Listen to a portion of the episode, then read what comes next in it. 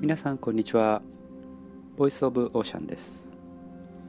先日ニューヨークで気候変動の対策について議論する国連の気候変動サミットが開かれました。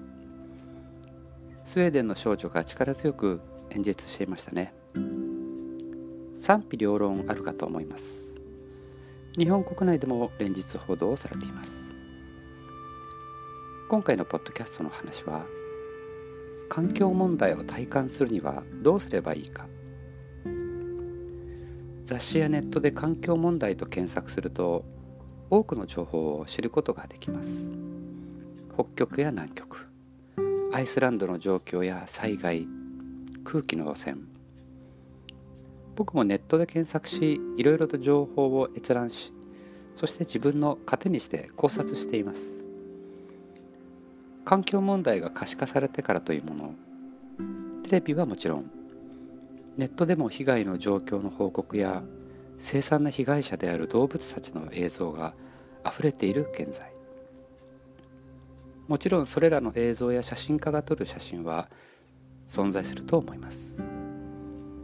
言い換えるならネガティブな映像や写真が多いことに気がつきますか？僕がポッドキャストを始めるきっかけだったのがそんな映像がそして画像が溢れていることにちょっと危機感を感じたからでもあります。ネガティブな写真を見た後に海や山に行く意識が罪悪感に変わってしまう。もしかしたら自分が行くと大好きな海や山が汚れてしまうのではないか。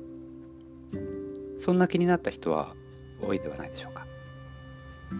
アメリカの海洋センターが行ったアンケートに興味深いものがあります。それは20代から35歳を対象にネガティブな映像の後に自然に触れる意識がどれぐらい増すのかというものです。結果としてはなんと70%以上が薄れてしまい罪悪感が上回ってしまう被験者もいたそうです。これには驚きました。むしろ切迫して環境問題に取り組むのかそして危機意識がどれぐらい高まるのかという結果になると予想していたそうですが真逆の結果になりました。ボイス・オブ・オーシャンの目的は自然を好きになってもらうこと。そして自然に海に抱かれて心も体も健康になる。そんな思いからスタートしました。家の中でネットやテレビで自然や海の状況を一方通行で知るよりもまずは自然に触れて海に触れて心を軽くする。そして海の声山の声に耳と心を傾ける。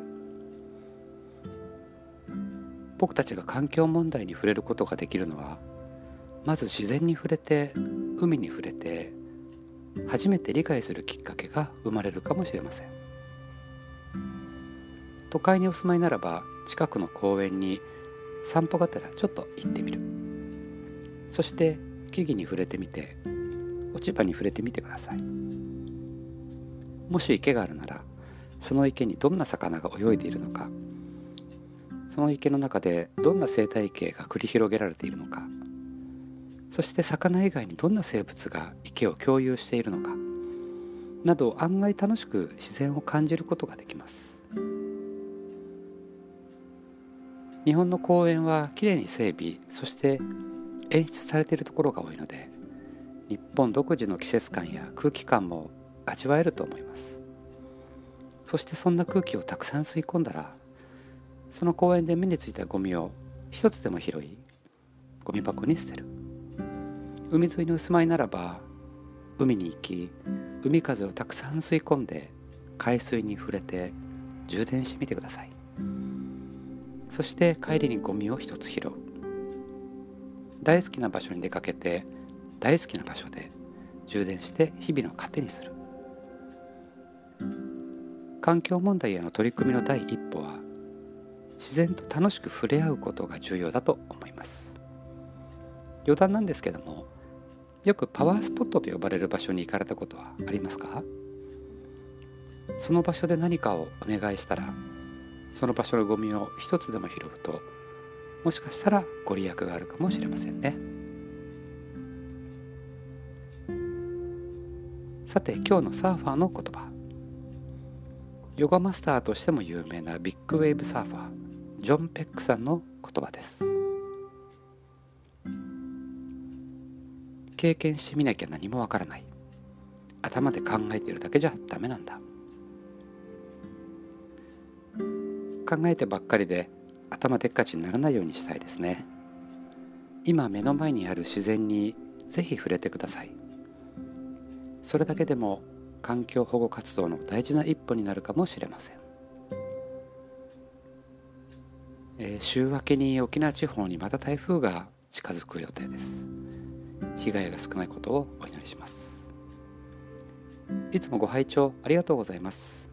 素晴らしい週末をお過ごしください。ではまた。